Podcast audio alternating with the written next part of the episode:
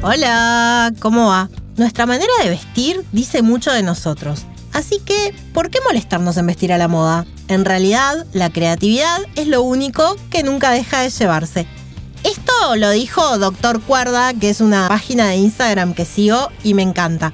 Soy Nieves Pereira y esto es Cápsulas de Estilo. La ropa, como representación directa de nuestro carácter, es responsable de dar forma a un montón de nuestras expresiones de creatividad, así también como a todo el tipo de interacción social que tengamos tiene sentido que las personas se vistan para adaptarse a sus circunstancias actuales. Por ejemplo, la mayoría de nosotros, como ya he dicho en otros episodios, no vamos a ir de pijamas a hacer un trámite a un banco. La ropa y cómo elegimos llevarla está estrechamente vinculada a nuestras relaciones con los demás. Hay un sociólogo, Alexander Jalabais, que dice que la forma en que nos presentamos a los demás es a menudo lo que pensamos de nosotros mismos. Nuestro mejor espejo no es el que colgamos en la pared, sino las personas con las que interactuamos cada día. Entonces, la ropa no hace al hombre, pero la forma en la que los demás te perciben, hasta cierto punto, sí lo hace. Esta construcción, que se basa en la mirada de los demás y los usos que le damos a las prendas que, llevamos puestas, son las que hacen que muchas veces perdamos esa cosa lúdica que teníamos de niños, es de percibir las prendas como una posibilidad de juego, de expresarnos. Cuando somos niños no nos importa si los estampados combinan, no nos importa si nos vemos ridículos o fuera de lugar con lo que llevamos puesto. Nos interesa que sea cómodo y que nos represente. De ahí que si somos fans de los dinosaurios, probablemente tengamos un buzo que tenga un dinosaurio o una remera o una mochila con un dinosaurio. Y cada vez que salgamos a la calle con un dinosaurio nos sentamos sintamos que somos lo máximo. En la evolución hacia la adultez, este tipo de, límite a la creatividad no solo afecta a los seres normales, por decirlo de alguna forma, sino a los que somos creativos también. Cuando pasamos la fase de representación de la infancia y ese que pico de rebeldía de adolescente, la mayoría nos adaptamos y empezamos a seguir las reglas sociales de lo que se espera de nosotros al vestir. Y ustedes me van a decir, bueno, yo no soy artista o creativo, así que no importa si para mí la forma de vestir dejó hace tiempo de ser un acto creativo. Yo les digo que sí, ponerte lo que te pongas puede ser un acto creativo que te ayude no solo a disfrutar más del acto de vestir en sí, sino que te inspire a ser más lúdico en la vida en general. La moda debería ser una fuente de alegría e inspiración siempre. Por lo general, en la adultez caemos en el patrón de repetir todos los días la misma fórmula o de usar todos los días las mismas prendas. Llega la noche, nos ponemos el pijama y al otro día otra vez, repetimos. Cuando nos damos cuenta que no está funcionando, nos frustramos. Por lo general la ropa es un síntoma de la falta de creatividad en muchos otros aspectos de nuestra vida. Si nos frustramos al vestirnos a la mañana, seguramente nos frustremos también al cocinar, por ejemplo, cuando nos falta el ingrediente de la receta que no sabemos cómo sustituir, y ahí es cuando decimos, ay, bueno, está, no voy a cocinar, porque no sé, me falta el ajo, y no sé con qué sustituir el ajo. ¿Vieron? Es como un círculo de frustración. La creatividad, al igual que el estilo, es eso que tenemos todos. Por eso es que le pedí a Dana Lieberman, referente total en esta área para mí, a quien tuve el gusto de que me dirigiera varias veces en varias obras de teatro, que nos comparta un poco sobre qué es necesario incentivar a la hora de ser creativos y cómo comenzar a despertar la llama de la creatividad dormida. Septiembre, llega la primavera, todo florece, se llena de colores, la gente sale, salen de la cueva, hay deseo, hay ganas, ganas de encontrarse, de tener proyectos, la creatividad está a tope. ¿Y yo? con un bloqueo creativo de la masita. Y en el momento en que no puedo estar peor, embarullada por mis propios pensamientos, boicoteándome a más no poder, suena el teléfono y Nieves me pide que grabe un audio sobre creatividad porque cree que soy una referente en el tema. Respiro. Lo recibo como una señal del universo para volver a mí. Mi nombre es Dana Lieberman y hoy voy a hablarles de creatividad en la mitad de una crisis creativa. Ay, qué alivio estar hablando hoy acá porque de verdad lo creo como una señal. Creo que el ser creativa o creativo es una característica absolutamente inherente al ser humano. O sea, somos personas y por lo tanto somos creativas. No es que algunas personas son creativas y otras personas no lo son. Lo que podemos tener es más o menos habilitada esta función o esta capacidad porque la tenemos más o menos entrenada o más o menos cultivada, pero todo el mundo tiene este potencial, es parte de lo que somos por definición. ¿Qué pasa con estos momentos como el que estaba atravesando, atravesando, atravesando yo misma hasta que llegó este llamado de Nieves, que para mí obviamente es el universo actuando de maneras exóticas, como actúa el universo? Lo que me estaba pasando a mí es que estaba quedando identificada con algunos pensamientos que obviamente no soy mis pensamientos y mucho menos los pensamientos limitantes como el no puedo, no sos tan buena.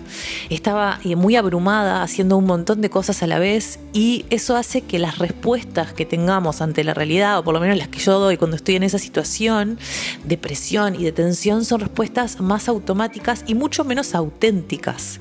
Porque al no estar conectada con el momento presente, al distraerme de cultivar diariamente la presencia, lo que me pasa como consecuencia inmediata es que me alejo de mí. Y cuando digo de mí, no hablo de mi ego que muchas veces me juega en contra o me quiere boicotear, sino de lo que esencialmente soy. Y esencialmente soy un ser creativo. Es lo que somos todas y todos. Entonces, agradecida por volver a mí. Ay, vuelvo a respirar, que la respiración es para mí lo que más me conecta con el presente. Así que respiraré muchas veces. Si tengan ganas de respirar conmigo, bienvenida seas, bienvenido seas. Ahí voy. Bien, hay una autora que me encanta, que tiene un libro que es muy conocido, que se llama El Camino del Artista, que es eh, Julia Cameron, que ella habla de la creatividad como si fuese Dios a través nuestro, como una experiencia espiritual.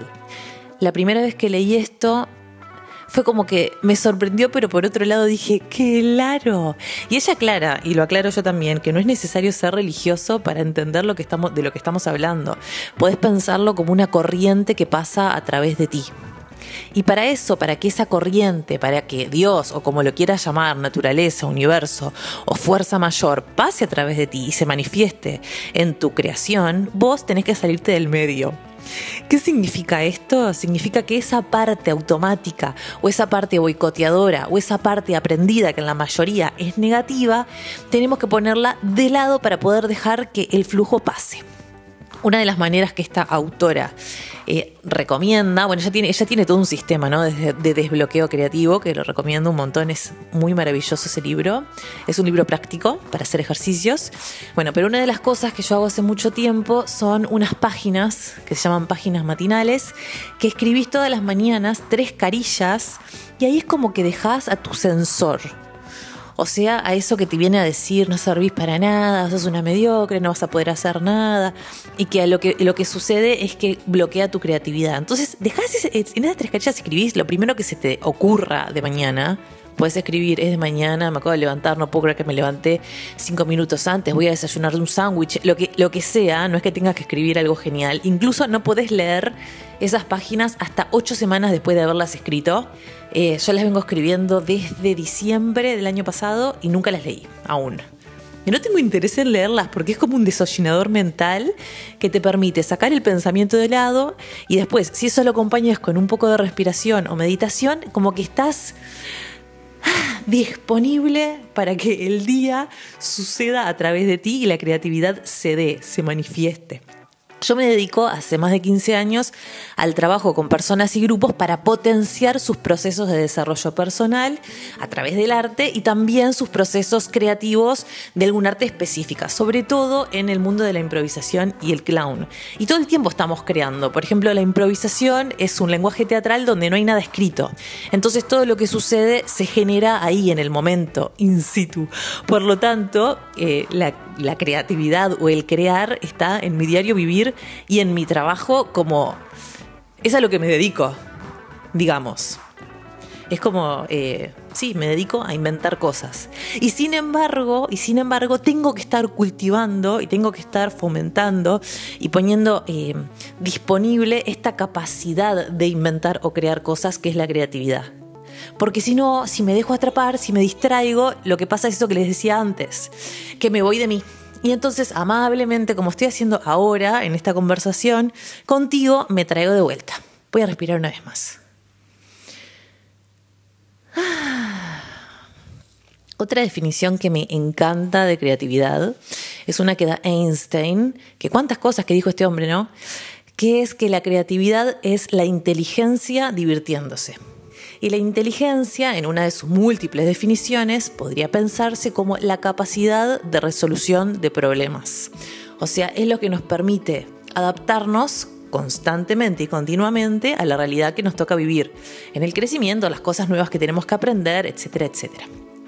Cuando yo me divierto, cuando me río, aparece la liviandad, aparece eh, el aire, aparece una manera eh, más descontracturada de poder encarar lo que sea. No por esto menos seria, porque reírse es una cosa muy seria, muy importante, muy fundamental. Cuando le permito a la inteligencia, o sea, esta capacidad de adaptarse y de resolver problemas, hacerlo de una manera liviana, espontánea, descontracturada, la manera en que resuelve estos problemas es mucho más interesante. ¿Por qué es mucho más interesante? No porque sea mucho más genial, eh, ni, ni mejor o peor, sino porque tiene mucho más que ver contigo. Porque la creatividad, en definitiva, tiene que ver con estar conectada con quién sos. Conectada con quién sos, conectada con el momento presente, dejando que una fuerza mayor pase a través de ti. Agradezco haber dicho estas palabras porque siento que algo se destrabó y tengo muchas ganas de irme a inventar algo. Muchas gracias, Dana. Yo también les recomiendo el camino del artista como un buen método para activar la creatividad en general y el respirar y estar presentes también, por supuesto. Respirar la próxima vez que abramos el armario para vestirnos y preguntarnos qué queremos comunicar con lo que llevamos puesto. La ropa puede ser una herramienta increíblemente poderosa, ya sea que nos reconforte, como cuando llevamos ese par de jeans que nos queda divino, o que nos active la energía como cuando llevamos un color súper especial para nosotras. A veces es un pequeño cambio de actitud hacia nuestro armario y listo, volvemos a disfrutar el vestir. A veces no hay que tomarnos tan en serio como decía Dana. Recuerden que sea cual sea nuestro estilo de vestir diario, lo importante es que si vamos a tener una rutina al vestirnos, sea la de vestirnos intencionalmente todos los días. Recuerden vestir con intención. Hasta la próxima cápsula. Este podcast fue grabado en los estudios de Australia Music. Producción, edición y música original de Gabriel Álvarez. Podés seguirlos en todas sus redes, arroba Australia Music Uy.